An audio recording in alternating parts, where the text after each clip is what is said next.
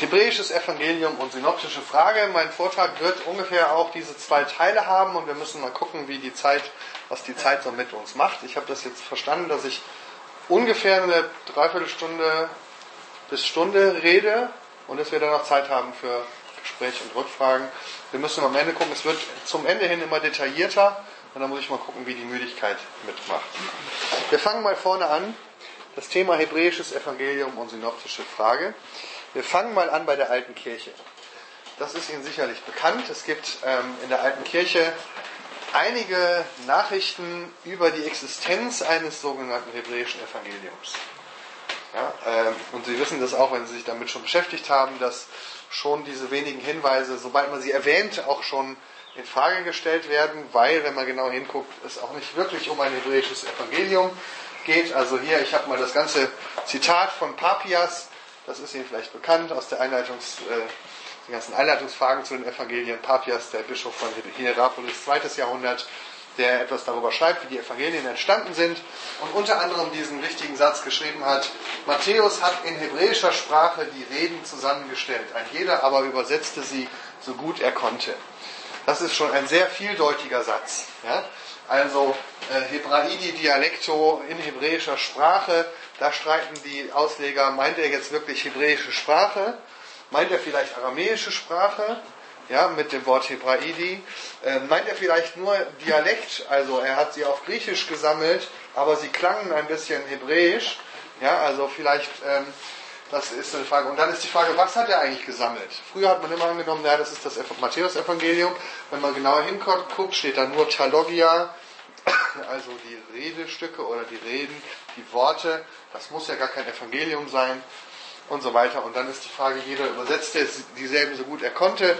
Geht es hier um die anderen Evangelien? Also Matthäus schrieb auf Hebräisch, die anderen Evangelien sind Übersetzungen des hebräischen Matthäus. So wurde es traditionell manchmal ausgelegt. Man kann es auch ganz anders verstehen. Man kann sagen, er hat irgendwas gesammelt auf Hebräisch und das wurde im Gottesdienst verlesen und dann wurde es so übersetzt, so gut man konnte. Aber das muss ja gar nicht heißen, dass es daraus andere Evangelien entstanden sind. Also ein sehr vieldeutiger Satz, den man so oder so verstehen kann. In den meisten Einleitungen auch als ein, eher als ein Hirngespinst des Papias ähm, zu finden, äh, der vielleicht schon selber nicht mehr wusste, wovon er redet. Ähm, etwas später Irenäus von Lyon, der schreibt es etwas genauer. Matthäus hat bei den Hebräern in deren Muttersprache ein Evangelium geschrieben und dann kommt, während Petrus und Paulus in Rom das Evangelium predigten. Da wären wir also in den 60er Jahren des ersten Jahrhunderts. Es ist ein bisschen genauer. Manche Ausleger sagen, der hat einfach nur Papias gelesen und ein bisschen umgeschrieben, also keine neue Information. Andere sagen doch, das ist eigentlich eine andere Information. Erstens ist es eine Ortsangabe bei den Hebräern ähm, und dann geht es um ein Evangelium und nicht nur Logieren. Also das ist nicht, noch nicht der Schwerpunkt meines Themas, deswegen gehe ich jetzt auf die einzelnen Worte nicht genau ein. Ich will nur, dass wir wahrnehmen, dass es Notizen gibt aus der alten Kirche, die von einem hebräischen, von irgendetwas hebräischem reden, sei es ein Evangelium oder eine Redensammlung. Etwas genauer wird es bei Eusebius später. Matthäus, der zunächst unter den Hebräern gepredigt hatte, schrieb, als er auch noch zu anderen Völkern gehen wollte, das von ihm verkündete Evangelium in seiner Muttersprache denn er suchte denen, von welchen er schied, durch die Schrift das zu ersetzen, was sie durch sein Fortgehen verloren. Also die Idee ist, Matthäus war der Zöllner Matthäus, der aus, den wir aus den Evangelien kennen, und der ist dann irgendwann weggegangen, hat missioniert und dann hat er sozusagen für die Hinterbliebenen dort ein Evangelium in Hebräisch hinterlassen. Spannend ist noch dieses Zeugnis des Hieronymus, der nämlich sagt, dass er äh, dieses Evangelium selbst noch gesehen hat und auch Leute kennt, die es noch benutzen. Also er schreibt wieder über ne, Matthäus, der in Judäa auf Hebräisch ein Evangelium ähm, schrieb. Und dann das Hebräische selbst ist aber bis heute erhalten geblieben und zwar in der Bibliothek in Caesarea, die Pamphilos zusammengestellt hat. Später in dem gleichen Buch schreibt der Hieronymus, dass er selber in dieser Bibliothek war. Das heißt, das wäre sozusagen die Behauptung von Hieronymus, dass er dieses Buch selber noch gesehen hat. Und dann heißt es hier, dass er bei den Nazarenern, die in Beroea in Syrien leben, äh, dass äh, sie ihm auch davon erzählt haben und sie es bis heute verwenden. Also, wenn man sagt, das ist alles nur aus der Papias-Notiz entwickelt worden, das ist die normale Herangehensweise, ne, dann ist der Hieronymus schon ein sehr kreativer Mensch gewesen. ähm, aber das, äh, ich lasse das mal dahingestellt, weil das ist ja eigentlich, ich will nicht nachweisen, da gibt es auch Bücher drüber, gibt es auch Untersuchungen, was hat es mit diesen hebräischen Evangelien auf sich und so. Das ist aber gar nicht meine Linie. Aber vielleicht ein Ausgangspunkt zu sagen, da gibt es eine interessante Notiz, ähm, die man zumindest mal im Hinterkopf haben sollte. Jetzt machen wir einen Sprung nach vorne. Wir machen den ersten Versuch in der neueren synoptischen Forschung, diese Notiz von einem hebräischen Matthäus, Evangelium oder Sammlung zu verwenden, um daraus eine synoptische Theorie zu bilden. Synoptische Theorien sind noch nicht so ähm, alt, beziehungsweise ein paar der Kirchenväter haben es probiert. Augustinus hat eine aufgestellt, ähm, eigentlich sogar zwei verschiedene. In, in, früh, früh, in seinem Leben hat er eine aufgestellt und später hat er sie nochmal revidiert. Ähm, aber da ging es nicht um den hebräischen Matthäus. Der erste, der den hebräischen Matthäus synoptisch sozusagen ausschlachtet, ist Hugo Grotius, einer der großen Ausleger des 17. Jahrhunderts, also sehr frühe, prämoderne Bibelforschung, aber ein sehr, sehr gelehrtes, detailliertes Buch. Und der hat diese Idee, dass er sagt, so wie Markus, sagt er, wenn ich mich nicht irre, so wie Markus eine hebräische Schrift des Matthäus benutzte, so hat wiederum derjenige, der mir der griechische Übersetzer des Matthäus zu sein scheint, seinerseits den griechischen Markus benutzt. Also das ist mal hier aufgezeichnet. Er sagt, also es gab vielleicht eine sowas wie ein hebräisches Matthäus-Evangelium. Markus hat dieses benutzt, also Markus basiert auf einem hebräischen Matthäus-Evangelium. Der, der griechische Matthäus, den wir heute haben, basiert aber auf einer Übersetzung des Hebräischen, die gleichzeitig auch Markus verwendet. Das heißt, wir haben hier eine zweistufige Theorie. Einmal ein Matthäus, der älter ist als Markus und einmal ein Matthäus, der jünger ist als Markus. Der eine ist hebräisch, der andere ist griechisch. Und dann sagt er noch ein bisschen was über, ähm, wie er damit umging. Denn das, was Markus aus Matthäus übernahm, also hier, das gab dieser, nämlich dieser Übersetzer hier, meist mit denselben Worten wieder, außer da, wo er das, was bei Markus in hebräischer oder chaldäischer Sprachweise ausgedrückt war, angemessener in die Regeln griechischer Rede übertrug. Übersetzt heißt das, der hat relativ wörtlich übersetzt und manchmal noch eine bisschen hebräische und chaldäische äh, Redeweise. Ja? Das kann man, äh, wahrscheinlich ist damit gemeint, dass wenn wir gucken, wo tauchen im Neuen Testament hebräische Worte oder Begriffe auf. Ich weiß nicht, welche Ihnen davon bekannt sind. Vielleicht. Rabuni. Was noch? Am Kreuz, ne? Am Kreuz, Eli, Eli. Talita Kum und Hefata. Davon waren jetzt drei Stück aus dem Markus-Evangelium. Rabuni äh, taucht auch noch in, äh, in Johannes auf. Ja? Aber von den drei synoptischen Evangelien hat Markus am öftesten solche hebräischen äh, oder eben aramäischen, hier steht, hier haben wir schon die Sprachenfrage, hebräisch oder chaldäisch. Ähm, also der hat es relativ roh übersetzt und Matthäus hat dann schöneres Griechisch daraus gemacht. Ähm, hat sozusagen das beides benutzt die hebräische Vorlage und einen griechischen Markus und hat daraus einen schönen, etwas noch äh, mit besserer griechischer Sprache gebastelt. Okay, also das wäre eine neuere Theorie. Jetzt kommen wir zum nächsten Kapitel von diesen Theorien. Das ging dann so bis ins 19. Jahrhundert hinein. Die ersten synoptischen Theorien haben alle mit, in irgendeiner Weise mit einem hebräischen Ur-Matthäus gearbeitet. Ähm, und dann irgendwann, nachdem man, also erst sagte man immer Matthäus, der hebräische Matthäus, das älteste Evangelium, irgendwann kam man auf die Idee zu sagen, vielleicht war es gar kein Evangelium, sondern Talogia, also nur eine Redensammlung. Und das ist der Ursprung für das, was wir heute die Logienquelle nennen, also die Quelle Q. Deswegen heißt die Logienquelle, das kommt von diesem Fabias-Wort. Ja? Weil man irgendwann gesagt hat, das war vielleicht gar nicht der, der hebräische, also wenn wir das, diese Theorie uns hier nochmal anschauen, kann man da sehr schön, sehr schnell eine zwei Quellentheorie draus machen, wenn man dieses Ding hier umnennt in Logienquelle. Dann haben wir nämlich für Matthäus die Logienquelle und das Markus-Evangelium. Heute würde man natürlich hier diesen Strich wegmachen und hier zwei unabhängige Quellen ansehen, eine matthäische, eine Logiensammlung und eine, ein Markus-Evangelium. Und das gleiche dann auch für Lukas. Am Anfang sagte man aber, das war sozusagen der hebräische, die hebräische Logiensammlung des Matthäus. Ähm, und dann hat man das auch irgendwann aufgegeben. Okay, Davon hat man sich recht bald wieder verabschiedet. Ähm, und zwar aus verschiedenen Gründen. Also wenn Sie noch heute wahrscheinlich, wenn Sie das irgendwo schon mal Einleitungsfragen studiert haben, wird das vielleicht mal kurz erwähnt und dann wird gesagt, warum das aber nicht so ist, normalerweise. Ähm, Und äh, das sind eben verschiedenste Gründe. Machen wir mal, fangen wir vorne chronologisch an. Das erste ist, man hat angefangen in Frage zu stellen, ob Hebräisch wirklich Hebräisch ist. Und das geht darauf zurück, dass ein österreichischer Forscher namens Wiedmann Stadt, das war so ein Karl May im 16. Jahrhundert, der ist nach, äh, in den Orient gereist und hat das Heilige Land besucht und so weiter im Auftrag der katholischen Kirche und hat in Syrien und in der Osttürkei die aramäischsprachigen Christen getroffen. Also Kirchen, die es bis heute gibt, kleine Gruppen von aramäisch sprechenden Christen. Und die haben ihm gesagt, guck mal hier, wir haben hier ein Evangelium auf Aramäisch, das ist noch in der Sprache, die Jesus sprach. Und dann kam er ganz begeistert wieder mit der sogenannten Pesrita, also dieser aramäischen Übersetzung, und hat gesagt, hier, ich habe das, äh, das Evangelium in der Ursprache. Und seit, diesem, seit dieser Zeit ungefähr äh, hat es sich dann verbreitet, dass man äh, sagte, ähm, die Muttersprache und die Ursprache des Evangeliums, die Muttersprache Jesu, ist das Aramäische und nicht das Hebräische. Was war das für ein Evangelium, was er dort mitgebracht hat? Äh, die vier Evangelien, einfach die, die so, Pesrita, okay. also die ganz normal, nur eben die aramäische Version.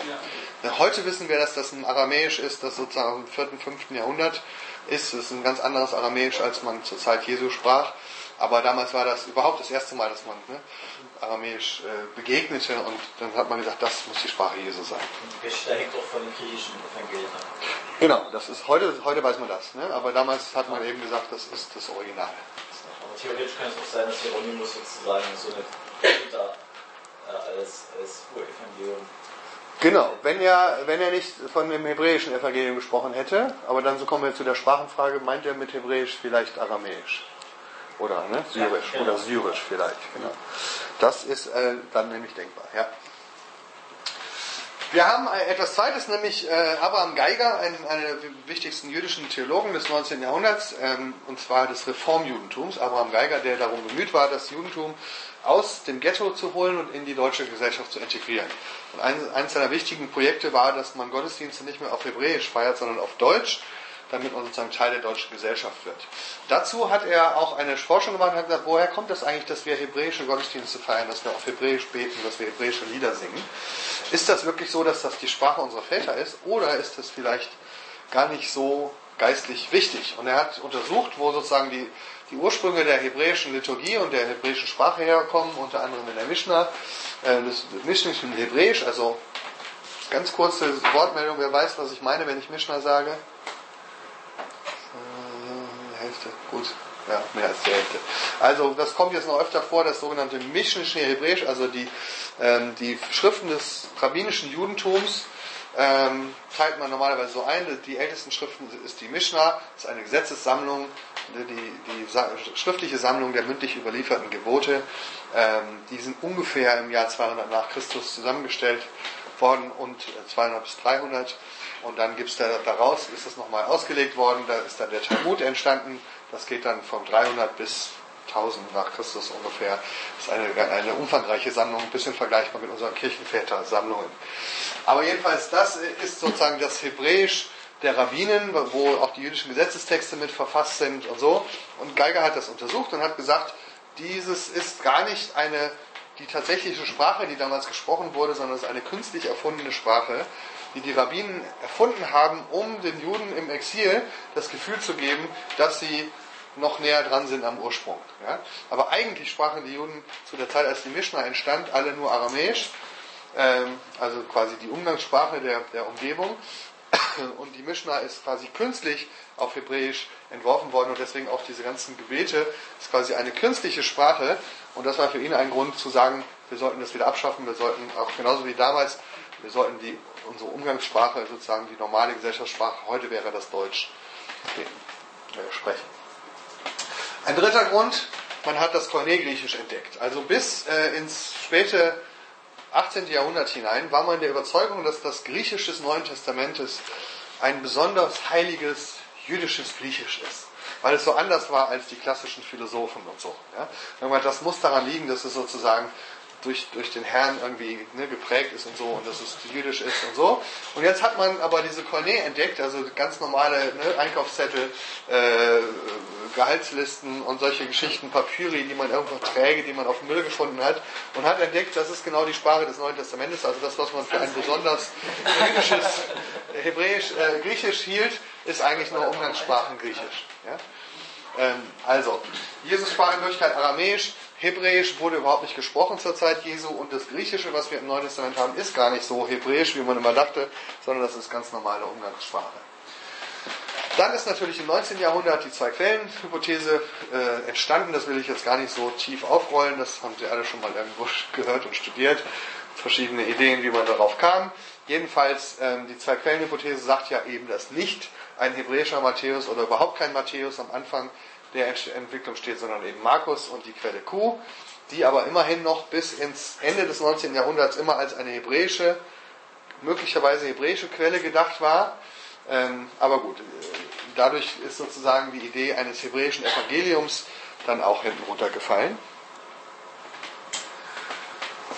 Das ist noch eine andere, sozusagen eher eine gesellschaftliche Strömung, aber hat damit zu tun. Also wir haben im 19. Jahrhundert natürlich den Beginn des Nationalismus, den beginnenden Zionismus und damit auch einen wachsenden Antijudaismus in Deutschland, ähm, der natürlich auch dazu führt, dass man, wo auch immer man jüdische Hintergründe vielleicht bisher vermutet hatte, ja, oder eine vielleicht eine Traditionskette, die die neutestamentlichen Autoren verbindet mit dem Judentum, ähm, eher kritisch sah ja, und sagte, alles, was im Grunde die Evangelien vom Judentum löst, inhaltlich und auch sprachlich, kann uns nur willkommen sein. Deswegen, das kann man auch in, den, in der Literatur zur, zur synoptischen Frage aus dem 19. Jahrhundert, wenn man die mal im Originalton liest, dann merkt man, dass es sehr oft sozusagen so gearbeitet wird, dass man sagt, man vergleicht drei Texte und dann sagt man, hier benennt sich Jesus relativ jüdisch und hier relativ unjüdisch. Also ist ja klar, dass der zweite Text ursprünglicher sein muss. Ja? Weil Jesus ja gekommen ist, um das Judentum zu vernichten. So wird es auch gesagt, das Todesurteil zu sprechen über das Judentum und so. Ja? Und deswegen wird sehr oft in dieser synoptischen Literatur so gearbeitet, dass man eben sagt, da wo Jesus am deutlichsten mit dem Judentum zusammenprallt und anders ist als das Judentum, da haben wir ne, die Ursprünglichkeit. Vielleicht ist Ihnen das auch schon mal in neuerer Zeit als das Differenzkriterium begegnet. Also ne, da sozusagen, wo die Differenz am deutlichsten ist, ist die Ursprünglichkeit am höchsten. Lieblingsgeschichte aus Teil aus dem Tempel. Zum Beispiel, genau. Okay, ähm, also, ach genau, Gustav Daimann, damit äh, sagen, ne, es war einer der großen Experten äh, der, der Sprachforschung, der hat die erste aramäische Grammatik rausgegeben, das erste große aramäische Wörterbuch und dann ein Buch, äh, eine Sammlung von aramäischen Texten und dann ein Buch, die Worte Jesu, wo, wo er eben versucht hat, die Worte Jesu vor dem Hintergrund der aramäischen Sprache zu untersuchen. Und das ist damals eingeschlagen wie eine Bombe, hat sich sehr verbreitet, ist äh, auch übersetzt worden ins Englische. Daimon hat dann übrigens später ähm, äh, die, die, Leitung vom Deutschen Archäologischen Institut in Jerusalem übernommen. Äh, da gibt es auf dem Ölberg in Jerusalem bis heute so eine deutsche Festung für Archäologie und Theologie. Äh, das hat Gustav Daimann dann eben, äh, gegründet. Das hieß immer das Daimann-Institut dann später. Und er hat ähm, in, seinem, in diesem Buch die Worte Jesu am Anfang auf der ersten Seite äh, nochmal die Gründe zusammengetragen, warum man sagen kann, die Wissenschaft hat sicher festgestellt, dass Jesus, dass man zur Zeit Jesu als Jude nur Aramäisch sprach und auf jeden Fall nicht Hebräisch.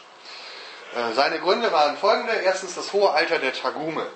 Ich weiß nicht, ob Sie wissen, was Tagume sind. Ich sage es einfach der Einfachheit halber, die aramäischen Übersetzungen des Alten Testamentes. Und dann, man hat gesagt, zur Zeit Jesu wurden die Tagume schon verwendet und schon als alt vorausgesetzt. Das heißt, man muss ihre Entstehung etwa vor 100 vor Christus oder sowas annehmen.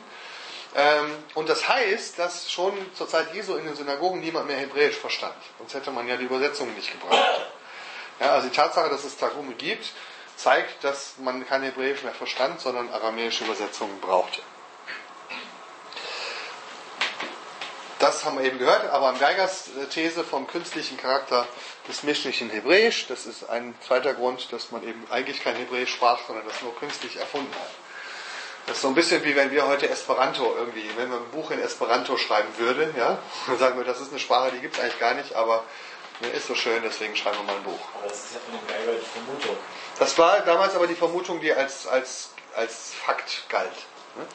Also, ähm, dann gibt es natürlich aramäische Urkunden, also äh, man hat aramäische Eheverträge in der rabbinischen Literatur, man hat Zeugnisse darüber, dass aramäisch in der Liturgie im Tempel gesprochen wurde und verschiedene andere Sachen. Und das zeigt, dass eben aramäisch gesprochen wurde.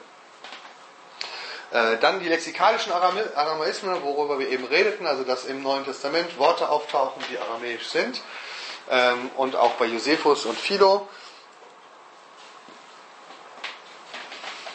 Dass der Begriff Hebräisch, da wo er auftaucht im Neuen Testament und auch bei Josephus und Philo und auch bei Papias und auch bei Hieronymus, immer mit Aramäisch zu übersetzen ist. Obwohl ne, Hebräisch da steht, muss man übersetzen ähm, Aramäisch. Das ist auch in vielen neueren Bibelübersetzungen so. Und dass sich die Schrift verändert. Das haben Sie vielleicht auch schon mal gehört. Das Hebräische, das Althebräische hatte andere Schriftzeichen. Das, was heute die hebräischen Schriftzeichen sind, sind eigentlich sozusagen sind mit der Einführung des Aramäischen. Äh, ist eigentlich eine aramäische Schrift. So, also diese Gründe hat man gehabt. Das Dumme ist, man sieht immer auf PowerPoint nicht, ob man noch einen Punkt hat. Na, so, doch.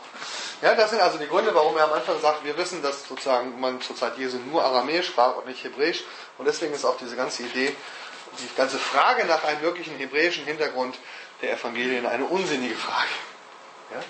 Ähm, weil es ja gar kein Hebräisch gab zu der Zeit. Gibt es bis dahin Rückfragen? Vielleicht fragen Sie sich im Moment schon, warum ist das überhaupt wichtig? Aber Die, die Existenz eines dann aramäischen Evangeliums, die war aber nicht. das wird doch, doch also viele, doch das war schon bei den meisten, also die meisten synoptischen Untersuchungen im 19. Jahrhundert sagen die aramäische Log- Loginquelle. Aber sie sagen auch oft Hebräisch und meinen aber aramäisch. Oder sie nennen das dann Syrochaldäisch oder da gibt es die verschiedensten Begriffe. Aber sehr oft wird das als aramäisch dann schon vorausgesetzt. Aber das war dann immer auch die Lockenquelle. Also, dass es wirklich ein Urevangelium in Aramäisch gab. Es das- gibt- die Theorie wäre ja auch denkbar. Die gibt es auch, die gab es zu der Zeit aber nur noch in der katholischen, im katholischen Bereich. In der katholischen Kirche hat sie sich bis in die 60er Jahre gehalten. Äh, In der protestantischen Richtung war das seit Holzmann, ja, seit 1861, drei- 1863 war es dann Holzmann, seitdem war den Protestanten klar, das gibt's nicht. Ne? Ja, aber der war ja auch viel später. Also, ja, äh, Statter hat den, den äh, was hat der Statter gehabt? Den, Matthäus? Genau, das ist, der ist sozusagen ist ein bisschen ein, ein, ein also es gibt ein paar, ich habe das in, mein, in meiner Arbeit, gibt es einen Forschungsbericht, es gibt, Ja, ja. es gab immer ein paar äh, wackere Gallier, die was anderes behauptet haben, ja, aber das waren immer Außenseiter. Ähm, okay. Also vielleicht nochmal an der, an der Stelle die Frage, ähm, um, um, wenn wir jetzt weiterdenken, warum ist das überhaupt wichtig?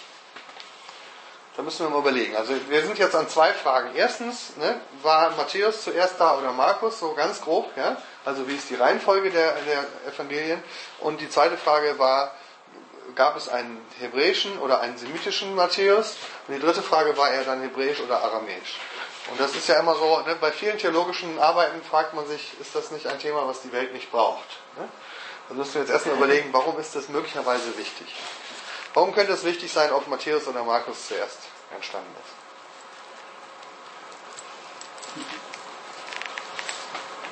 Könnte auch egal sein, ne? Die ganze Datierung hängt da dran. Also, eine Frage ist, wie früh sind sie insgesamt entstanden, je nachdem, wie man die Reihenfolge dreht? Ja, kommt man zu anderen Jahreszahlen vielleicht? Man es mit einem Augenzeugen möglicherweise zu tun? Das ist eine Frage. Ne? Also wenn es Matthäus war, wenn es der Matthäus war, dann wäre noch die Frage, ist es der Matthäus, der in Evangelien erwähnt ist, dann hätte man die Augenzeugenfrage. Aber aus wissenschaftlicher Sicht würde man ja die zwei Quellentheorie in Frage stellen damit. Wenn man sagt, Das stimmt, aber die Frage wäre, ne, genau, aber warum wäre das, also gut, das wäre dann methodisch, ne, weil, das, weil das alles über den Haufen stürzt, deswegen ist das wichtig. Aber Abhängigkeit, also sind die voneinander abhängig gegenseitig oder nicht? Sind sie überhaupt abhängig voneinander? Ja. Und die Reihenfolge der Abhängigkeit, vielleicht kann man auch in die Richtung denken, dass ja in der Einzelexegese sehr oft wichtig ist, wenn ich verstehen will, was will Matthäus mir jetzt sagen, ja, dann wird, wenn man jetzt einen Kommentar liest über das Matthäusevangelium, dann wird man sehr oft die Botschaft des Matthäus nur daran erkennen, was Matthäus geändert hat an, gegenüber Markus. Ja? Das heißt, es kommt eine ganz andere Botschaft raus, weil die Hälfte von dem, was bei Matthäus steht, ist ja gar nicht seins. Und deswegen entsteht die matthäische Theologie, entsteht sozusagen, wenn man das Matthäus-Evangelium nimmt und Markus abzieht. Dann hat man die matthäische Theologie. Das, da wird was ganz anderes rauskommen, als wenn man andersrum denkt und sagt, zuerst war Matthäus da und das ist die matthäische Theologie. Und man kriegt die markinische Theologie, wenn man sozusagen guckt, was hat Markus denn jetzt genommen und was nicht. Ja, da kommt bei beiden sozusagen was anderes bei raus für die Theologie dieser Evangelisten und auch die Auslegung von Texten. Warum zum Beispiel Matthäus und Markus schreiben beide über die Frage von rein und unrein. Und ähm, ne, äh, bei Markus sagt am Ende der Autor, damit erklärte Jesus alle Speisen für rein. Ja? Und jetzt kann man natürlich sagen, wenn Markus ursprünglich ist, dann hat Matthäus, war das peinlich, dass Jesus, dass Jesus das gesagt haben soll, deswegen hat er das gestrichen. Ja, also Matthäus sozusagen verschärft wieder, obwohl Jesus alle Speisegebote aufgehoben hat, streicht Matthäus das, weil ihm das nicht passt. Ja? Äh, oder ist es andersrum, dass die Matthäus-Version, wo das nicht drin steht, ist ursprünglich und Markus schreibt es rein, um sozusagen seinen Lesern zu verdeutlichen, was da passiert ist. Also da, man wird in Einzeltexten zu unterschiedlichen Auslegungen kommen. Ähm, und es hat das damit zu tun, wie ursprünglich ist die Überlegung, also Augenzeugenfrage, Datierungsfragen und so weiter. Hebräisch oder Aramäisch ist auch so eine Frage. Ne? Warum ist das, ist das nicht völlig egal? Die sind sehr verwandt. Das ist so wie Deutsch und Holländisch. Ja, also äh, ist das denn überhaupt wichtig? Die Frage, welche heilige Schrift hat Jesus Bewegung verwendet, beziehungsweise die Apostel? Ja. Also, Konnten die überhaupt Bibel lesen? Ja? Wenn ja, welche? ja. Oder konnten die eine Übersetzung lesen? Das ist ja schon eine spannende Frage. Ja, auch dazu ist halt wichtig, weil nach 70 in hebräischen Evangelium zu schreiben, gar nicht Sinn macht. Weil ja wahrscheinlich mit Hebräisch dann wahrscheinlich. Weil nach 70 das Hebräische langsam ausstarb. Ne? Und dann, nach der Theorie ist das Hebräische zwar schon 300 vor Christus ausgestorben, aber ähm, ne, trotzdem wäre das natürlich eine Frage. Ne? Wann, zu welchem Zeitpunkt macht es noch Sinn, in Hebräisch zu schreiben? Ne? Es macht wahrscheinlich Sinn, wenn es relativ früh passiert ist. Und dann sind wir wieder bei der Datierung. Es gibt noch ein paar andere Sachen. Ich habe, glaube ich, die Folie an der falschen Stelle sortiert. Ich gucke mal gerade, ob ich da hinspringen kann. Ähm, wenn man sich die Literatur von damals durchliest, dann merkt man das sehr oft, ah, das kommen wir später zu, dass ähm, auch eine ideologische Frage dranhängt. Weil sehr oft zum Beispiel in den, in den Büchern, zum Beispiel von Dahlmann auch kann man das lesen, dass er sagt, Jesus hat ganz bewusst die aramäische Sprache gewählt, weil die Juden Hebräisch, äh, weil die Juden, weil die frommen Juden Hebräisch sprachen, obwohl sie es nicht verstanden haben. Also das ist die Analogie von Luther und der Bibelübersetzung. Ja? Die katholische Kirche, einer, also Arnold Meyer hat auch ein Buch damals geschrieben über die Muttersprache Jesu und der sagt, Hebräisch war das Kirchenlatein zur Zeit Jesu. Ja? Also eine fromme Sprache, die niemand verstand. Und Jesus benutzt extra das Aramäische, weil er sozusagen protestieren will gegen diese jüdische Frommelei, wo man eine Sprache spricht, die niemand versteht, weil man so heilig ist. Ja? Ähm, und es wird sehr viel damit gearbeitet. Hebräisch war die Sprache der Gebildeten, aber Jesus spricht die Sprache des einfachen Mannes. Sehr stark diese, ne, diese Luther-Helden-Thematik. Ähm, äh, Hebräisch war die Sprache des jüdischen Exklusivismus, also das jüdische Volk verstand sich als erwähltes Volk und hat sich abgegrenzt von den Heiden. Ähm, aber Jesus war ja weltoffen. Jesus wollte die ganze Welt erreichen, deswegen hat er Aramäisch gesprochen, weil es war eine Weltsprache. Also da gibt es sehr viele, sagen wir mal, ideologische Gründe, die eine Sprache gegen die andere auszuspielen. Und deswegen war das schon in der Literatur damals eine wichtige Entdeckung. Jesus sprach eben Aramäisch und nicht so wie die Schriftgelehrten, ja, äh, in dieser komischen jüdischen frommen äh, Insidersprache. So. Insofern ist es schon eine spannende Frage. Okay? Jetzt gehen wir einen Schritt weiter, nämlich, was sagt man denn eigentlich heute, 100 Jahre später ungefähr, 100 Jahre nach Dahlmann, 115 Jahre nach Dahlmann, über die hebräische Sprache. Es gibt ja inzwischen auch hebräische Sprachforschung, die völlig unabhängig von Theologen ist. Ja, es gibt einfach Linguisten, Archäologen, Historiker, die sich mit der Sprache ähm, beschäftigen und äh, man kann mit guten Gründen, glaube ich, sagen, dass sich das Blatt zu 180 Grad gewendet hat durch verschiedene Faktoren, die ich kurz vorstelle. Erstens die erste Frage, die kam eben schon ins Spiel. Also es hat sich ein jüdischer Forscher hingesetzt und hat gesagt, ist das, was der Herr Geiger gesagt hat, eigentlich richtig? Ja, äh, Moshe äh, Segal, der hat später an der hebräischen Uni dann die erste hebräische Grammatik geschrieben. Äh, der hat sich hingesetzt und hat gesagt, lass uns die Mishnah nochmal genauer angucken und er hat eine sehr intensive sprachliche Forschung betrieben und die einzelnen Sprachmerkmale des Mishnischen Hebräisch angeguckt und hat zum Beispiel entdeckt, da gibt es manche Sprachformen, neue Sprachformen, die man sich gar nicht ausdenken kann. Ja? Also zum Beispiel für die, die Hebräisch sprechen, im Hebräischen gibt es dieses schöne Wort Asher. Ja, also ne, Haish, Asher, äh, äh, Yoshebet äh, Kise Hase, ja, der Mann, der dort in diesem Sessel sitzt. Ja? So, Yoshebet bei uns, Yoshev natürlich, Entschuldigung, war ein bisschen Gender Confusion jetzt. So, ne? Also, der Mann, welcher Asher, ne? das ist ja im biblischen Hebräischen immer Asher, das ist das Relativpronomen. Äh, in der Mishnah heißt dieses Relativpronomen immer nur She.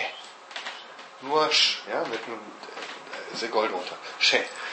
Das ist sowas, das erleben wir auch manchmal in, ne, in der SMS-Sprache sozusagen. Ne, früher hast du vielleicht geschrieben, heute schreibst du füllt. Ne? Und jeder weiß, was gemeint ist. Das sind typische Sprachwandlungen, die man sich nicht ausdenkt, sondern die nur passieren, wenn eine Sprache in Gebrauch ist. Und das ist nur ein Beispiel, der hat dann 100 davon ungefähr. Ne? Verschiedene Merkmale dieser Sprache, an denen man nachweisen kann, dass es sich um eine tatsächlich gesprochene Sprache handelt.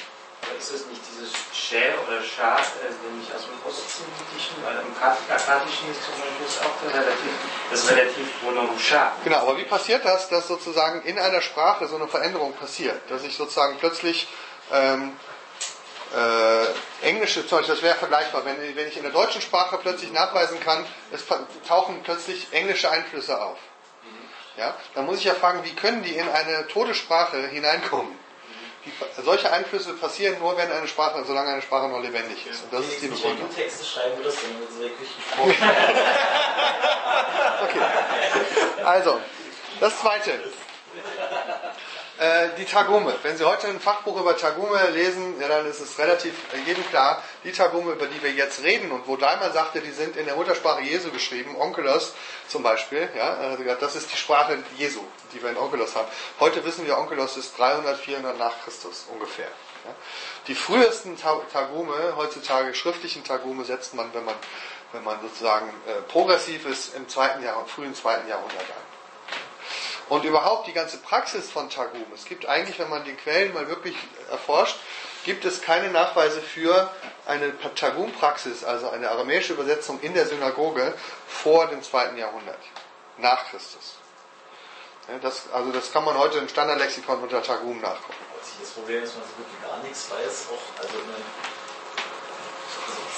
100 bis 200 davor, also das sind ja ziemlich dunkle Jahrhunderte. Nee, da weiß man relativ viel drüber inzwischen. Also man kann ja die Sprache, die Sprachentwicklung genau untersuchen, man kann gucken, in welchen Stellen äh, sozusagen die, äh, welche ne, äh, lokalen Einflüsse, ist es mehr ein östliches Aramäisch oder mehr ein palästinisch-westliches, also diese Entwicklungen sind ja sehr genau erforscht.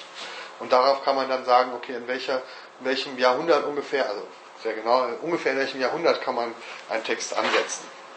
Das weiß man schon genauer als damals. Es ist, bleibt immer eine dunkle Zeit, aber du kannst schon sagen, anhand der Sprache, Onkelos ungefähr drittes, viertes Jahrhundert, ist ja immer noch relativ ungenau. Aber ähm, die Übersetzung, alles klar. Genau, ja. Über was im Judentum passiert ist, weiß man jetzt relativ. Man weiß mehr als vor 100 Jahren. Ne? Warum? Weil es inzwischen wenigstens ein paar archäologische Funde gab. Das ist sozusagen jetzt der nächste Teil. Ne? Bis dahin, und das ist das Spannende, bis dahin wusste man eben nichts. Das sagt sogar einer, der, ähm, der äh, Josef Fitzmeier, einer der großen Forscher der aramäischen Sprache, sagt, die Ironie der ganzen aramäischen Forschung war, dass wir dauernd über Aramäisch zur Zeit Jesu geredet haben, aber es überhaupt keinen einzigen Text gab aus dieser Zeit. Ja? Der älteste Text, also der sozusagen im Alten Testament hatte man Daniel, das war sozusagen das, das äh, ne, jüngste, vielleicht zweite Jahrhundert vor Christus, ne, war ein, ein bisschen aramäisch. Und der nächste war in der Mishnah, äh, ne, noch nicht mal, in der Mishnah gibt es keine aramäischen Teile, also im Talmud, also 300 nach Christus. Ne? Zwischen 300 vor und 300, 200 vor und 300 nach Christus gab es überhaupt keine Texte. Und trotzdem hat man ganz viel über gesagt, das ist die Sprache Jesu und der Sonne. Und sagte, das ist die Ironie. Jetzt haben wir Texte. So. Und das geht jetzt los. Man fand in, Kairo, in so einer jüdischen Synagoge, eine ganze Menge Briefe und Schriften und sowas. Die waren zwar aus Mittelalter, aber unter anderem fand man eine hebräische Fassung des Buches Ben Sira, also Jesus Sirach, das auch in Apokryphen vorkommt. Und sprachlich, obwohl das ein mittelalterlicher Text war, konnte man sprachlich zeigen, dass dieser Text ein Hebräisch widerspiegelt, was im ersten Jahrhundert gesprochen wurde. Also ein erster Hinweis, dass Ben Sirach nicht nur der Legende nach, sondern tatsächlich mal auf Hebräisch geschrieben wurde. Dann natürlich Qumran, der wichtigste Textfund, ja, die Schriftrollen von Qumran, jede Menge, eine ganze Bibliothek von hebräischen Schriften in einer besonderen Form des Hebräischen, dass die genau zwischen dem biblischen Hebräisch und dem mischnischen Hebräisch liegt. Also man spricht von nachbiblischem Hebräisch. Also weil das ist nochmal ein bisschen anders als das biblische und noch ein bisschen anders als das später in der Mishnah ist. Aber das ist sozusagen Qumran. Äh, dann hat man Briefe gefunden in der Gegend von Qumran, persönliche handgeschriebene Briefe und wahrscheinlich sogar handgeschrieben von Bar Kochba, diesem Anführer des Aufstandes gegen die Römer, ähm, auf Hebräisch. Zunächst fand man eine Reihe von Briefen, ich glaube sechs oder sieben, die alle auf Hebräisch geschrieben waren. Und der Forscher, der das gefunden hat, der fand das so komisch, weil ja eigentlich alle dachten, man sprach damals nur Aramäisch, dass er gesagt hat, der Bar Kochba, der war so Nationalist, der hat einfach die hebräische Sprache zwangsmäßig eingeführt und hat darauf bestanden, dass man alles immer auf Hebräisch schreiben muss, obwohl man es nicht spricht. Ja? Dann hat man aber dummerweise noch mehr Briefe gefunden, auch von Bar Kochba, und die waren auf Griechisch und auf Aramäisch und auf Hebräisch. Dann ist also diese Theorie auch wieder gefallen. Ja. Ich meine, das Bar Kochba wirklich, das war auch eigentlich äh, auch der Revolutionsführer dann quasi in den Krieg. Genau, 135. Also wirklich, von, äh, wirklich vermutlich von dieser wichtigen Person persönliche Handschrift. Es ist zumindest mit seinem Namen unterschrieben. Ja, Autografie so. dann quasi oder Autografie. Oder diktiert. Ja.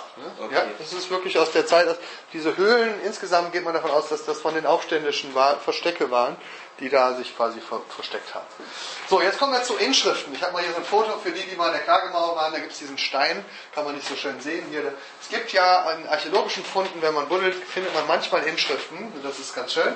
Und äh, jetzt, ne, manche dieser Inschriften Inschriften haben äh, hebräische, äh, ne, äh, hebräische Sprachbefände. Zum Beispiel hier steht drauf, ne, dieser Stein gehört zu dem äh, Lebayit Hatiki A, le irgendwas. Ne? Also das ist das Haus, wo die Schofarbläser stehen. Wahrscheinlich oben auf der Zinne des Tempels, wo die dann ihre Signale gemacht haben. Ne? Und solche Dinge findet man dauernd. Das letzte interessante, und vorletzte, inzwischen gibt es schon wieder ein neues. Ähm, in, bei Straßenarbeiten in Jerusalem 2009 hat man dieses so ein sogenanntes Oswarium gefunden, also ein Knochenkasten mit einer sehr schönen hebräischen Inschrift. Hier ruht Alexa, Sohn der Salome, Tochter des Alexa, verflucht sei, wer mich von meinem Ort hier entfernt.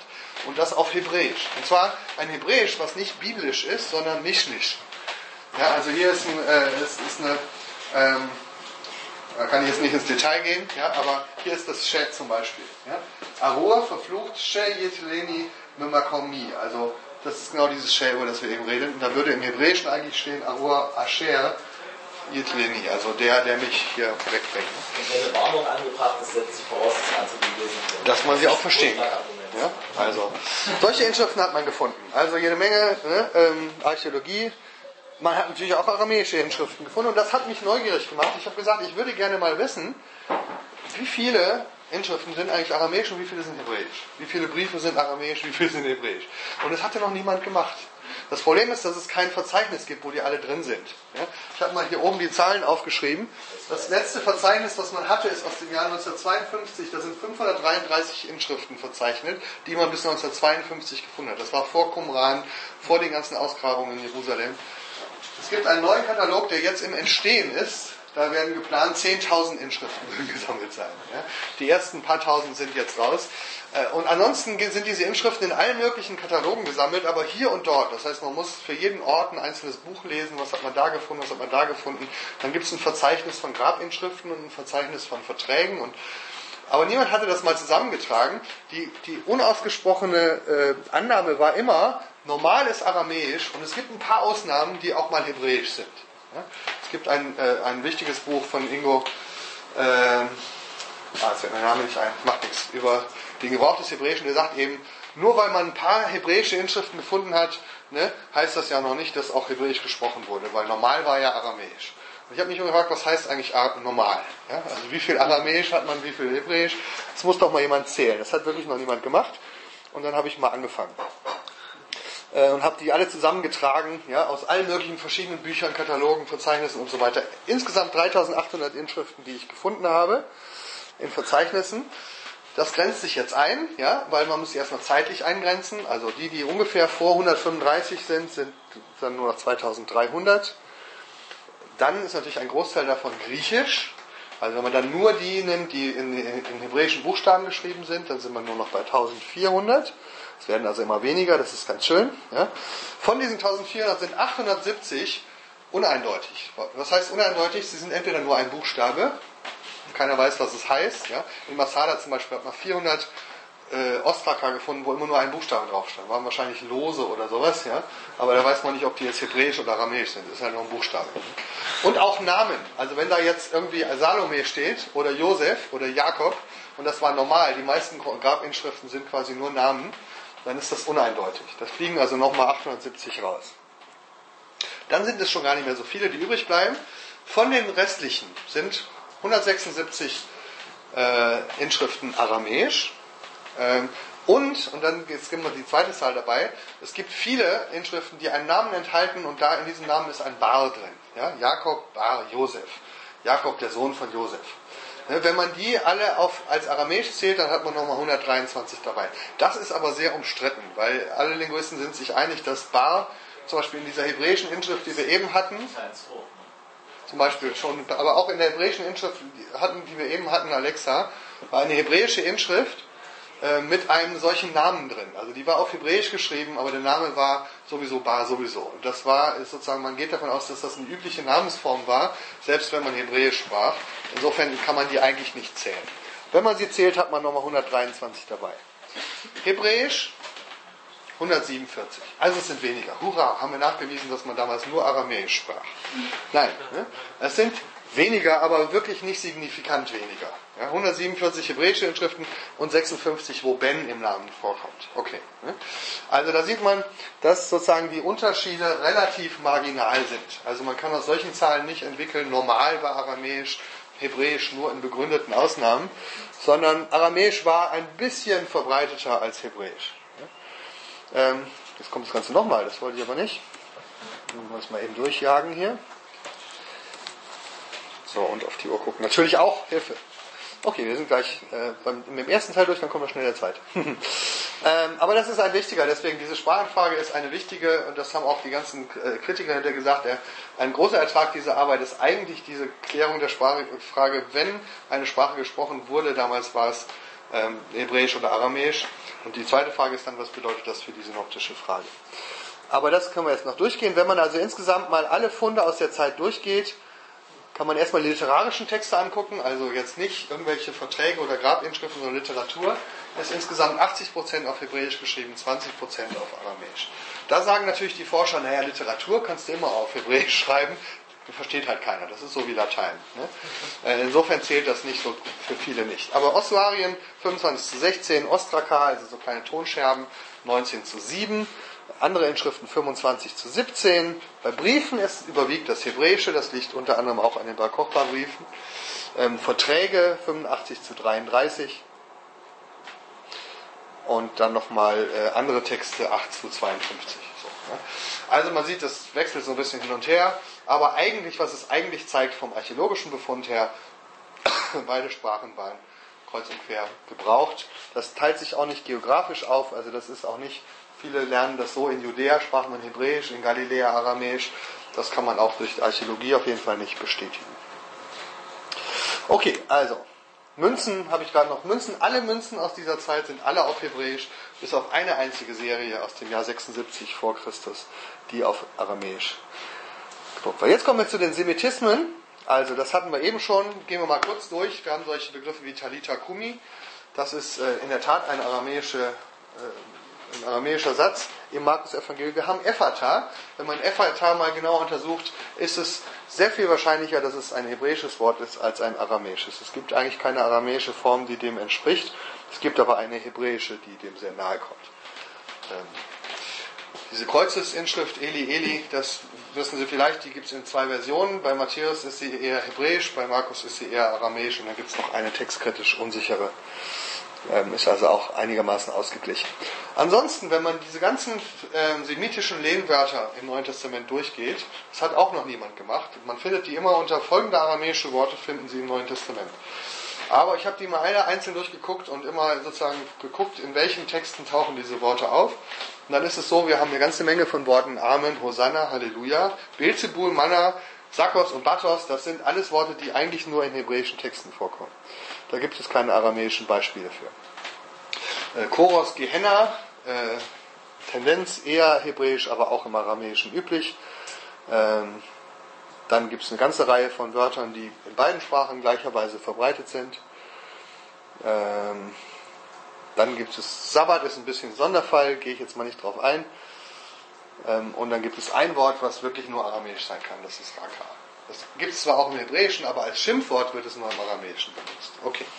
Ja, also hier sehen wir auch, dass von diesen Worten her ne, ähm, ist alles sozusagen ähm, möglich und denkbar ähm, und nicht eindeutig, beziehungsweise es gibt eine ganze Menge von Worten, die auf jeden Fall nur auf Hebräisch möglich sind, aber nur ein einziges, was nur auf Aramäisch möglich ist. Das überschlagen wir jetzt auch mal. Spannend sind die nicht lexikalischen Hebraismen. Also wir haben bestimmte Formulierungen in den Evangelien und jetzt kommen wir langsam zum hebräischen Sprachhintergrund der Evangelien. Also ähm, was zeigt uns, dass möglicherweise doch hebräische Sprache hinter den Evangelien stand? Sind manche Formulierungen, zum Beispiel Basilea ton Uranon, bei Matthäus sehr verbreitet. Ja?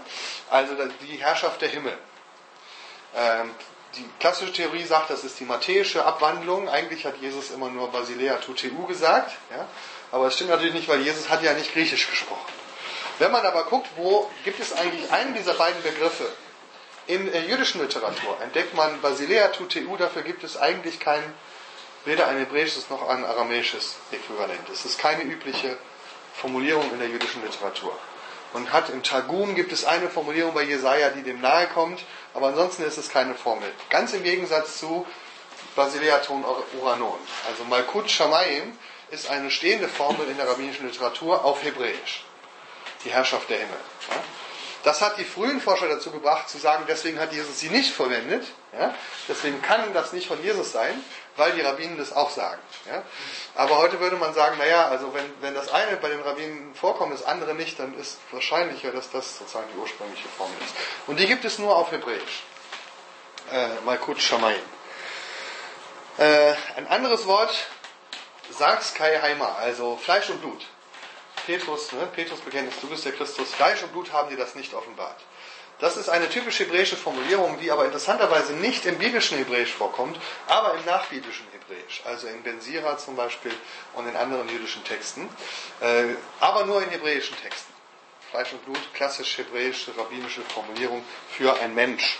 Paulus benutzt es auch mehrmals und sogar der Hebräerbrief. Ähm, das böse Auge ja, kommt mehrmals vor, also im Lasterkatalog bei Markus, ein böses Auge heißt eigentlich geizig sein. Ja? Was siehst du so schält rein beim Weinberggleichnis? Also warum ist dein Auge so böse? Ist eine typisch hebräische Formulierung, die auch wiederum nur im nachbiblischen Hebräisch auftaucht für Geiz. Ja? Ähm, auch keine aramäische Formulierung. Ähm, die Königin des Südens, nur kurz erwähnt, dem können wir nachgehen. Die Königin des Südens taucht irgendwo auf bei Jesus. Ähm, das macht nur im Hebräischen Sinn, weil im Hebräischen ist das Wort Teman, Süden, eine geografische Bezeichnung für Südarabien. Das ist aber nur in der hebräischen Sprache so und nicht in der aramäischen. Deswegen macht dieser Begriff die Königin des Südens für die Königin von Saba, wie sie eigentlich in der Bibel heißt, macht nur im hebräischen Sinn. Was auch spannend ist, Jesus oder die Evangelien sprechen immer von Parabole, wenn es um Gleichnisgeschichten geht. Jesus erzählt Gleichnisgeschichten. Wenn man dem Wort Parabole mal im, im Alten Testament oder ne, nachforscht, wo, wofür das verwendet ist, findet man raus. Nirgendwo vor den Evangelien ist das Wort Parabole für Gleichnisgeschichten verwendet. Oder auch das hebräische Wort Mashal im Alten Testament. Mashal ist das entsprechende Hebräische. Das ist im rabbinischen, in der rabbinischen hebräischen Literatur verbreitet für Gleichnisse, weil die Rabbinen auch ganz viele Gleichnisse erzählt haben. Und sie nennen diese Gleichnisse Maschal, Parabole. Im Alten Testament sind aber, steht Maschal immer nur für Sprichwörter, für Redensarten, für Weisheitssprüche, aber nie für Gleichnisse. Es gibt Gleichnisse im Alten Testament, die heißen aber nicht Parabole.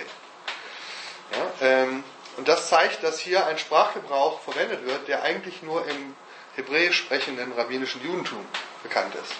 Das, ja. Wie wird das dann hinter übersetzt? Parabole, aber es wird nie für Gleichnisgeschichten verwendet. Also die, die Verwendung, dass eine Parabole eine Gleichnisgeschichte, zum Beispiel die Jotams Fabel ist keine Parabole. Das Weinberggleichnis bei, bei Jesaja ist keine Parabole.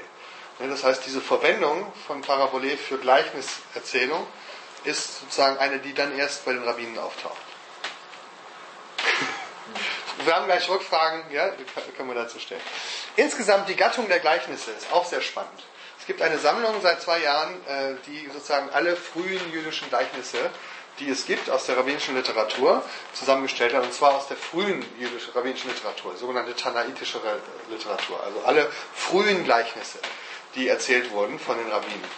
Diese Gleichnisse sind durch die Bank weg, alle bis ohne Ausnahme auf Hebräisch erzählt und nicht auf Aramäisch. Das heißt, die Gattung Gleichnis war im Judentum eine hebräisch geprägte Gattung. Und erst sehr viel später gibt es auch aramäische Gleichnisse als Übersetzung. Also beides spricht für einen hebräischen kulturellen Hintergrund.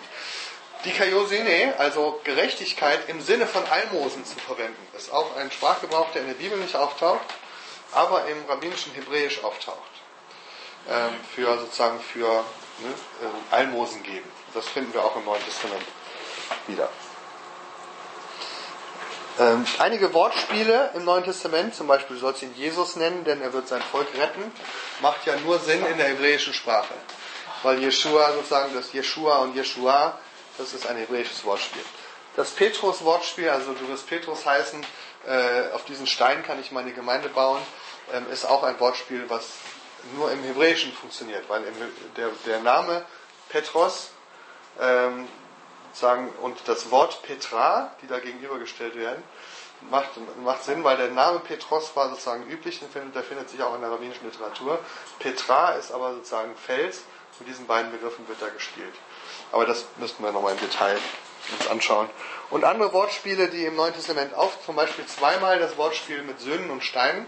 Gott kann sich aus diesen Steinen Söhne machen oder auch äh, ein anderes Wortspiel fällt mir gerade nicht ein. Ich glaube, der Stein, den die Bauleute verworfen haben, da geht es auch um die Söhne und die Steine, macht nur Sinn im Hebräischen. Weil dieses Wortspiel von Eben und Ben macht nur im Hebräischen Sinn, aber im Aramäischen funktioniert es nicht.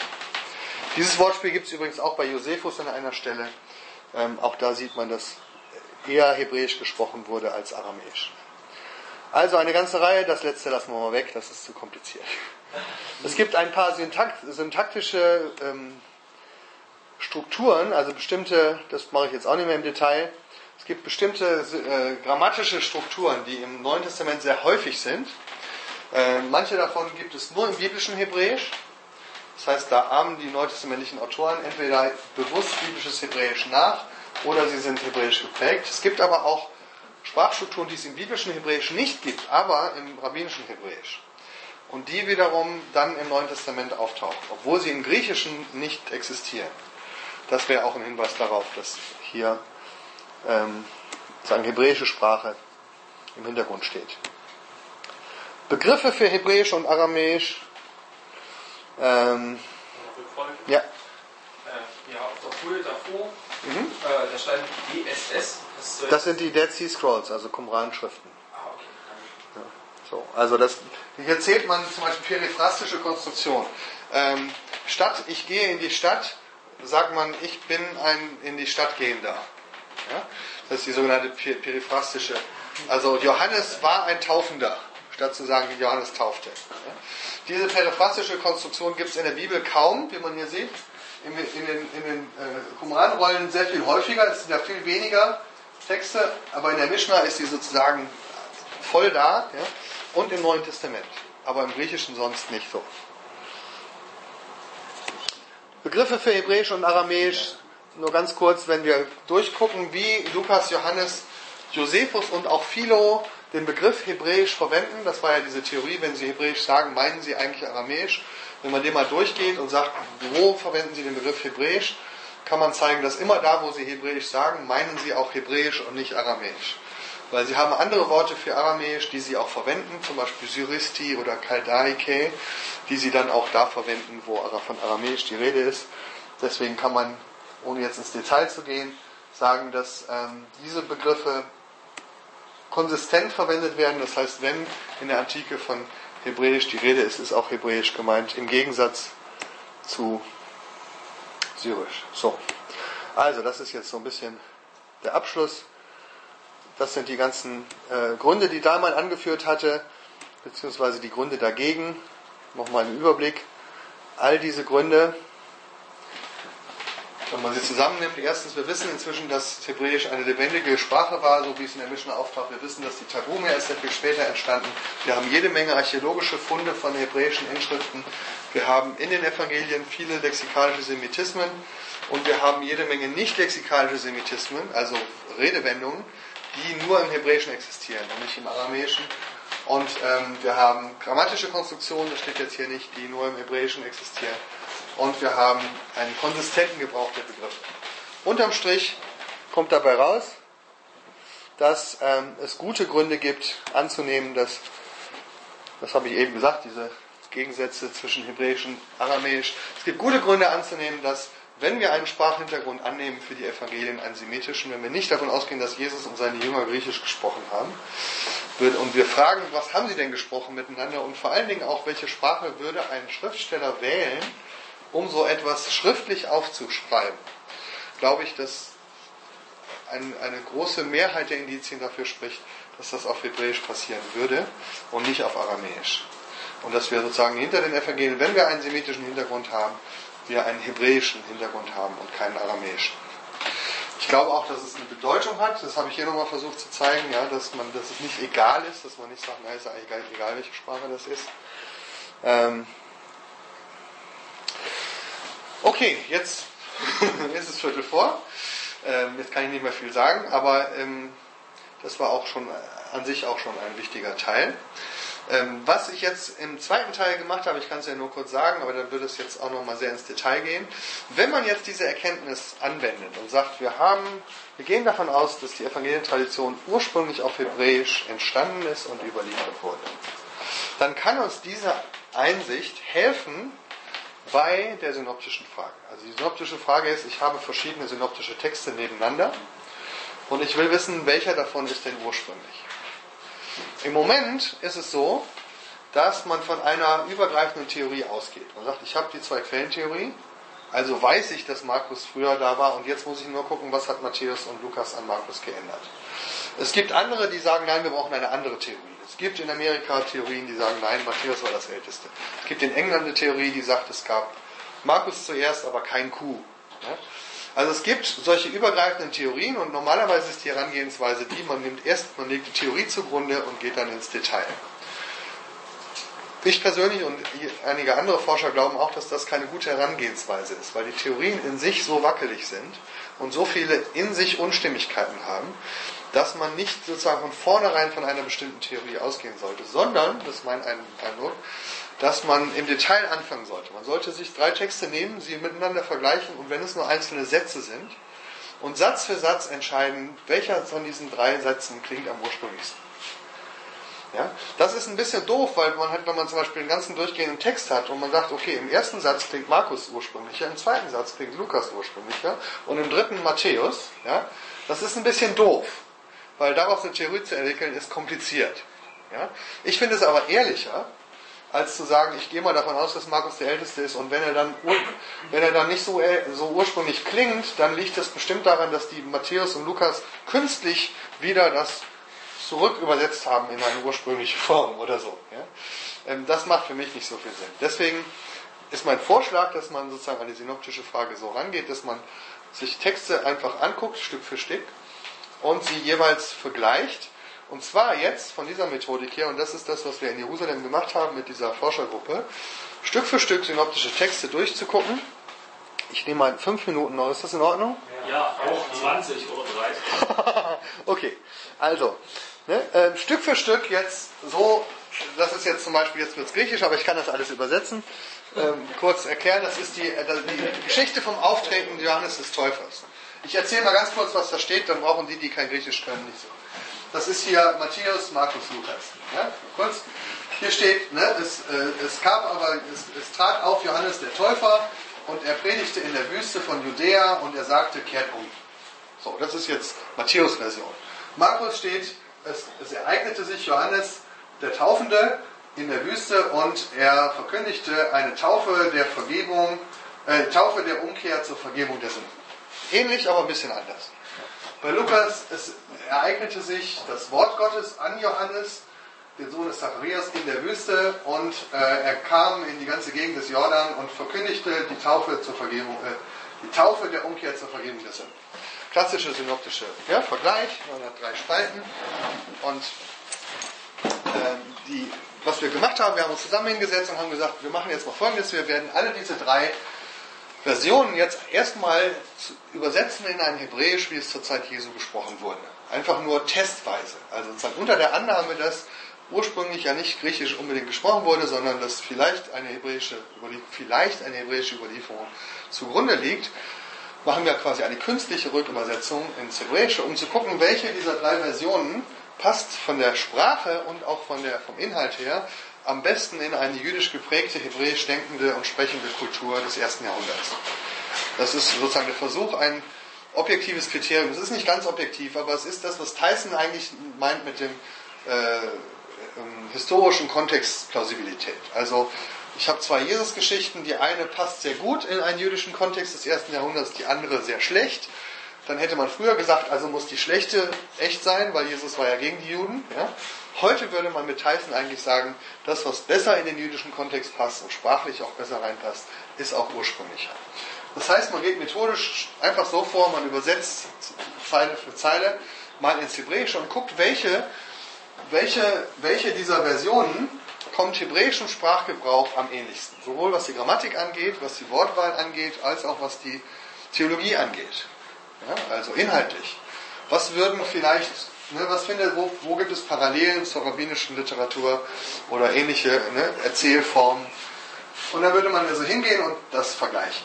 Und dann entdeckt man solche Dinge wie zum Beispiel, man fragt sich, wie würde ein hebräischer Erzähler von Johannes dem Täufer reden? Ja? Gibt es ähnliche vergleichbare Geschichten im Alten Testament? Also die so anfangen wie es war aber XY, der trat auf und tat das und das und er sagte das und das. Und dann kann man vergleichen, da gibt es, wenn man das macht, in hebräischen Texten im Alten Testament und in der rabbinischen Literatur, entdeckt man zwei grobe Möglichkeiten, so eine Geschichte anzufangen. Nämlich erstens, es trat, äh, es, es äh, Vayehi XY, ja, also es, es, es war der sowieso ähm, und der tat das und das. Das ist die schlichte Version, ja. Und die etwas komplizierte Version ist, es war ein Mensch mit Namen sowieso und der tat das und das. Die zwei Versionen gibt es. Und jetzt kann man gucken, welche ist denn hier am, am ehesten da. Und dann würde man, wenn man das macht, findet man hier heraus, die Markus-Version ist am, am ehesten, kommt am ehesten einer hebräischen äh, Redeweise nahe. Der hat nämlich hier dieses Egeneto, was im Griechischen relativ wenig Sinn macht. Es ereignete sich Johannes. Ja? Äh, das ist äh, nicht so wirklich schön. Und hier sieht man, dass, dass äh, Matthäus hat es umgeändert in ne, er kam. Das ist schöner. Ja? Und Lukas hat es umgesetzt und hat eine, eine prophetische Berufungsformel draus gemacht. Egeneto Rema, das ist immer, wenn was im Alten Testament ist, es geschah das Wort des Herrn an Jeremia. Ja? Also Lukas hat es umformuliert in eine ja, aber die, die hebräische Erzählanfang, Egeneto XY, Kai, irgendwas, ja, die ist sozusagen in der Mitte am ehesten Aber das. Argument kann man doch ausstechen durch die Septuaginta. Weil die Septuaginta übersetzt ja genau so, das war hier mit Egenetor. Und wenn man davon ausgeht, dass sie die Septuaginta kannten und das natürlich als heilige Schrift nachgeahmt haben, Genau, man kann an vielen Stellen sozusagen immer sagen, die haben extra Septuaginta-Stil äh, verwendet. Ne? Das, äh, Im Detail funktioniert es nicht immer. Bei Lukas zum Beispiel sieht man, dass er, äh, es wird jetzt kompliziert, bei Lukas ist es so, dass er im Lukas-Evangelium und in der Hälfte der Apostelgeschichte sehr eng an Septuaginta-Stil ange und in der zweiten Hälfte nicht. Und er verwendet sozusagen eine, das ist eine andere, wovon du redest, ist eine andere, das ist eine Egeneto äh, Einleitungsformel. Es begab sich aber, dass jemand das und das tat. Das ist eine andere Formel. Ja? Die ist klassisch biblisch und alle Forscher sagen, also Lukas ahmt die Bibel nach. genau. Das Spannende ist aber, dass Lukas ab dem zweiten Teil der Apostelgeschichte ähm, für die gleichen Erzählanfänge eine etwas andere, nämlich normal griechische Formel wählt. Ja, und jetzt kann man sich fragen, warum ändert er das?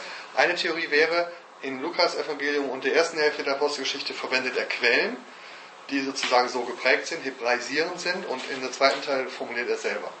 Aber das wäre so ein Detail. Aber dass diese, das kann man immer annehmen, dass es Septuaginta ist. Im Detail nicht immer. Das muss man immer untergleichen sagen, ist es wirklich Septuaginta oder nicht. Ich will nur die, die Methode kurz vorstellen. ne? Wenn man sich das für Wort für Wort anguckt, man, man hat ja noch ganz viele Parallelen, ich zeige das nochmal eben, das Ganze gibt es ja noch im Johannesevangelium und zweimal im sogenannten Ebionäer-Evangelium und auch noch in der Apostelgeschichte. Man hat also hier nochmal fünf ähnliche Versionen. Die sind alle ein bisschen ähnlich. Das gucken wir uns jetzt nicht im Detail an. Aber ich habe sie mal hier zusammengestellt. Ja? Das sind diese Versionen, die ich eben erzählt habe. Man kann entweder nicht narratives Egenetor, also es erschien Johannes. Das ist nicht narrativ. Nicht, es begab sich aber, dass Johannes predigte, sondern Johannes begab sich. Ja? Das ist die eine Version, die taucht ein, zwei, dreimal auf. Ja? Dann gibt es das äh, nicht mehr äh, mit, äh, also es begab sich das Wort des Herrn an Johannes, das gibt es nur einmal, nur bei Lukas. Das spricht dafür, dass es eher eine lukanische Bildung ist. Und dann gibt es sozusagen ein narratives Egenetor. Es begab sich aber, dass Johannes auftrat. Das ist klassischer Septuaginta-Stil, also eher auch eine künstliche, taucht auch nur einmal auf.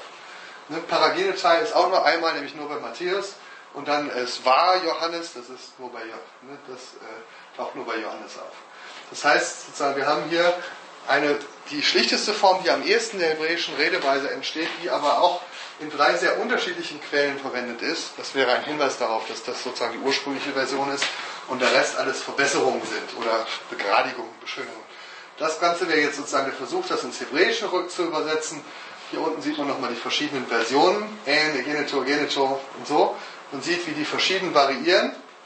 Und, und hier sieht man auch, wie sozusagen das Baptizon, also er war ein Taufender, da streiten sich die Exegeten an manchen Stellen, denkt man, Baptizon muss man schon mit Täufer übersetzen. Aber eigentlich ist die Formulierung, er war taufend, also das ist diese periphrastische Konstruktion, er hat getauft. Ne, und später wird aus dem Baptizon dann ein Baptistes, nämlich der Täufer. Also man sieht eine Entwicklung, wie ursprünglich hieß es eigentlich, Johannes war am Taufen. Das wäre die normale hebräische Weise, das zu erzählen. Ne. Johannes war am Taufen in der Wüste. Daraus wird dann später es trat auf Johannes, der am Taufen war, das ist hier, ne? und dann bei Matthäus wird es, es kam Johannes der Täufer. Und dann wird hier aus, bei Kerusso plötzlich das Tatwort. Es wird gar nicht mehr gesagt, dass Johannes tauft, es wird nur noch gesagt, dass er der Täufer ist, aber eigentlich predigt er nur. Tauft gar nicht. Also, im Detail muss man das Stück für Stück durchgehen und gucken, welche Version kann man am besten in eine hebräische, ursprüngliche, sozusagen äh, Version zurückübersetzen. Ich gehe das mal ein bisschen schneller durch. Das sind nochmal, das sind alles solche Tabellen, wo man sieht, wie sich das langsam entwickelt, wie sozusagen von der einfachsten Form hier oben, da sieht man zum Beispiel auch eine hebräische Sprachform, also der Baptizon Baptisma Metanoias. Er taufte eine Taufe der Umkehr. Das ist eine klassische Figura etymologica, also man wiederholt das Wort, er taufte eine Taufe der, der Umkehr. Das wird mehrmals gesagt. Das ist hebräische Sprechweise. Ja? Also vermutlich hieß die Geschichte ursprünglich, es war Johannes und der taufte eine Taufe der Umkehr. Wenn man also jetzt wirklich eine hebräische Form vom, ne, fassen würde, die hebräischer Erzählweise entspricht, dann findet man sie in diesen Formulierungen, es war Johannes und er taufte eine Taufe der Umkehr. Und dann sieht man, dass die anderen das teilweise abgewandelt haben. Und am Ende steht quasi hier eine kurze äh, Rekonstruktion. Also das ist noch eine andere Beobachtung. Ähm, Am Ende ist immer hier sozusagen immer diese Doppel Baptism, Baptisma, Metanoias, also eine Taufe der Umkehr, Taufe der Umkehr, Taufe der Umkehr. Außer bei Matthäus, da heißt es, ich taufe in Wasser zur Umkehr. Jetzt kann man sich fragen, wie würde ein Hebräer das eigentlich sagen? Wenn ich zum Beispiel versuche als Hebräer zu sagen, ich taufe eine Taufe der Umkehr. Also äh, Ani, Metabel, Tevilah, äh, Tshuva. Also irgendwie, ich, ich taufe eine Taufe der Umkehr. Das macht im Hebräischen keinen Sinn. Warum? Weil wenn ich hinter die Taufe ein, ein Wort hänge, dann gibt es im Hebräischen eine Art Genitiv. Also wenn ich sage die Taufe der Umkehr, das heißt im Hebräischen eigentlich, die Umkehr wird getauft. Ja? Es gibt also in der hebräischen Sprachform, wenn ich von Taufen rede, kann ich sagen, es gibt eine Taufe der Hände, das heißt die Hände werden getauft. Es gibt eine Taufe des Proselyten, das heißt der Proselyt wird getauft. Taufe der Umkehr würde im Hebräischen heißen, du taufst die Umkehr. Wie würde man aber im Hebräischen ausdrücken den Zweck der Taufe mit le? Also Tevila le irgendwas. Das gibt es in der hebräischen Literatur. Und das heißt, und das heißt, wenn wir uns das angucken, hat hier Matthäus die ursprünglichste Version. Er sagt, ich taufe eis metanoian, also lette shuva, wohingegen diese die Genitivkonstruktion haben, die eigentlich sozusagen im Hebräischen gar nicht möglich ist. Ähm, und auch Enhydati, das macht den hebräischen Sinn, weil im Hebräischen sagt man mit Wasser, Bamayin. also in Wasser. Ne? Im, Im Griechischen kannst du ähm, das N weglassen und kannst sagen mit Wasser. Das geht aber im Hebräischen nicht. Ich habe ja gesagt, im zweiten Teil wird es relativ nitty-gritty, klein Kram. Ich will euch nur kurz zeigen, wie man sozusagen Wort für Wort hingeht und bei jedem Wort fragt, würde das ein Hebräer so sagen oder würde es er eher so sagen? Und wenn man das Stück für Stück macht, kommt man an vielen Stellen dazu, dass ähm, an dieser Stelle ist sozusagen der Erzählanfang bei Markus am ursprünglichsten und bei Lukas und Matthäus ist es ein bisschen abgewandelt. Aber in dieser Formulierung, die Taufe der Umkehr, hat Matthäus die ursprünglichste Formel. Und so müsste man jetzt Satz für Satz weitergehen, wenn man das Ganze für den Text sozusagen Stück für Stück macht, ja jeden dieser Sätze Stück für Stück versucht ins Hebräische zu bringen und dann guckt, welche Formulierung kommt hier raus, die sich im Hebräischen wiedergeben lässt. Das ist sozusagen die Methodik. Ja? Und versucht einen griechischen Text aus den synoptischen Quellen zu erschließen, der hebräisch möglich ist. Das heißt noch nicht, dass es jemals diese Quelle hier gab. Ja? Nur, dass sie zumindest möglich wäre. Das heißt, wir haben hier einen griechischen Text, der in der hebräischen Sprachwelt des Judentums möglich ist. Und das wäre sozusagen ein vermuteter hypothetischer Grundtext für die drei Versionen, die daraus entstanden sind. Die spannende Beobachtung durch die Bank weg, wenn man das macht, bei allen, ich habe fünf solche Perikopen mir angeschaut, immer wieder war entweder Matthäus oder Lukas sozusagen die ursprünglichste Version, ganz, ganz selten Markus. Das ist sozusagen eines der Ergebnisse. Wenn man danach fragt, welcher Text ist am ehesten hebräisch, welcher Text ist am nächsten an jüdischen Denken, an jüdischen Formulierungen, dann landet man immer bei Matthäus und bei Lukas, fast nie bei Markus. Ähm, das ist ein anderes Beispiel. Ich bin schon bei Beispiel 3. Wo war denn Beispiel 2? Achso, das war das gleiche. Ja, genau. Beispiel 3, Beelzebul Kontroverse. Ihr kennt diesen Spruch, ne, wenn, wo Jesus sagt, ein, ein Königreich, was unter sich zerstritten ist, das kann nicht bestehen bleiben.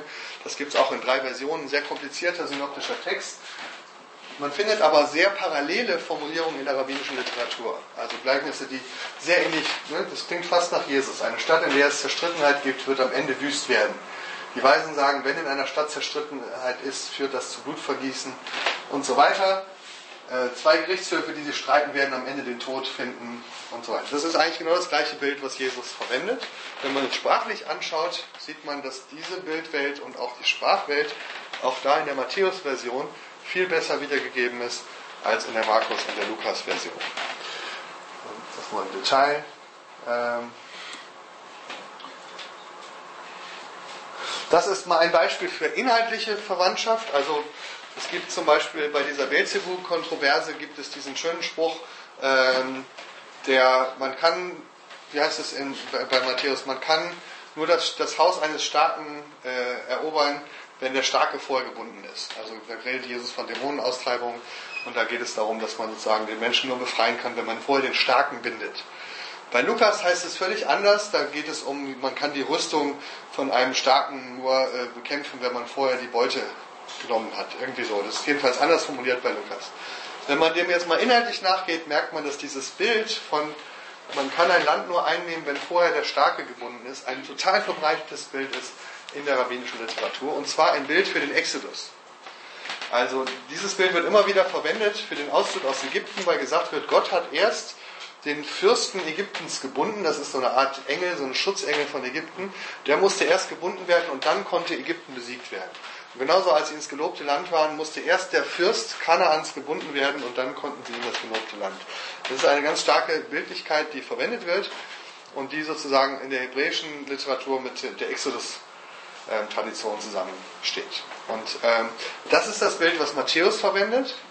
Und interessanterweise auch Jesus gleichzeitig an, in diesem Text an fünf anderen Stellen immer wieder auf die Exodus-Tradition an, anknüpft. Also zum Beispiel, wenn ich mit dem Finger Gottes die Dämonen austreibe, dann ist das Reich Gottes unter, unter euch. Das ist, bei, das ist die Lukas-Version. Ja. Mit dem Finger Gottes die Dämonen austreiben. Es gibt nur zwei Stellen im Alten Testament, wo der Finger Gottes vorkommt. Einmal als die zehn Gebote geschrieben werden und das zweite beim, beim Exodus, als sozusagen das Meer geteilt wird durch den Finger Gottes. Ähm, wenn, dann sagt Jesus, wenn jemand ein Wort gegen mich redet, dem kann vergeben werden, aber wer gegen den Heiligen Geist redet, dem kann nicht vergeben werden. In der gleichen Stelle.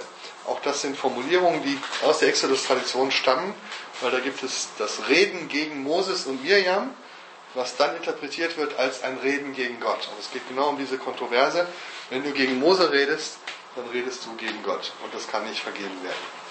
Das heißt, Jesus spielt hier inhaltlich sehr viel auf die Exodus-Tradition an. Und das ist wiederum bei Matthäus am deutlichsten äh, zu sehen. Und bei den anderen geht das teilweise verloren, weil sie andere griechische Formulierungen verwenden. Und jetzt mache ich auch gleich Schluss. Eine letzte Formel, ein letzter Text, die äh, Vorbereitung zum Passafest, da gibt es eine problematische Formulierung. Am Anfang, da heißt es nämlich am ersten Tag des Festes, als man die Lämmer schlachtete, ähm, ging Jesus mit seinen Jüngern und feierte mit ihnen das Passafest. Das ist eine Datierung, die eigentlich falsch ist, sachlich falsch, weil man schlachtet die Lämmer nicht am ersten Tag des Festes, sondern am Vortag. Wenn man sich das genauer anguckt, findet man, dass Matthäus eine Formulierung hat. Er sagt nämlich nicht am ersten Tag des Festes, sondern er sagt nur am, an der Nummer 1 oder am ersten. Wohingegen Markus sagt am ersten Tag und Lukas sagt am Tag der ne, ungesäuerten Brote, als man die, die Lämmer schlachtete.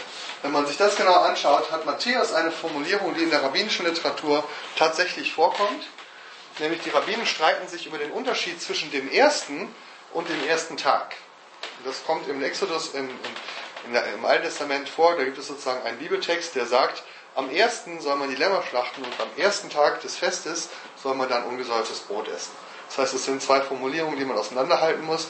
Der erste ist nicht dasselbe wie der erste Tag. Ja, das eine, da streiten sich die Rabbinen drüber, die sagen, der erste. Das ist eine andere Thematik, das ist komplizierter. Das glaube ich nicht. ähm, ich will nur sagen, die Rabbinen, die streiten sich darüber, weil sie sagen, äh, sozusagen, ähm, der erste, diese Formulierung, der erste darf man auf den 14. Nisan beziehen. Und der erste Tag des Festes ist der 15. Nisan. Das heißt, Matthäus hat hier eine sehr präzise rabbinische Terminologie, die die anderen nicht haben. Im Gegenteil, sogar bei Markus wird es dann wirklich falsch. Weil Markus sagt, der erste Tag des Festes, das stimmt nicht, das ist der 15. Nisan. Okay, also das sind alles nur so Beispiele. Ähm, da müsste man jetzt sehr ins Detail gehen. Die Grundidee ist aber immer dieselbe. Man versucht sozusagen Text für Text für Text zu fragen, wer trifft besser hebräischen Sprachgebrauch, wer trifft besser rabbinische Argumentation, wer ist besser im hebräischen Denken verankert, wer steht biblischer Überlieferung näher. Man landet meistens bei Matthäus oder Lukas. Und daraus kommt am Ende dann so ein Modell, was ein bisschen komplizierter ist. Die Grundidee ist, dass es möglicherweise ein hebräisches Matthäus Evangelium gab, das sozusagen der Struktur her eher Matthäus entsprach als Markus oder Lukas. Vielleicht war das aber auch nur mündlich vorhanden und nie schriftlich aufgeschrieben. Dann gibt es sozusagen eine Vorform des Matthäus, die ein bisschen anders aussieht als unser heutiger Matthäus. Es gibt eine Vorform des, des Lukas, die etwas anders aussieht als unser heutiger Lukas.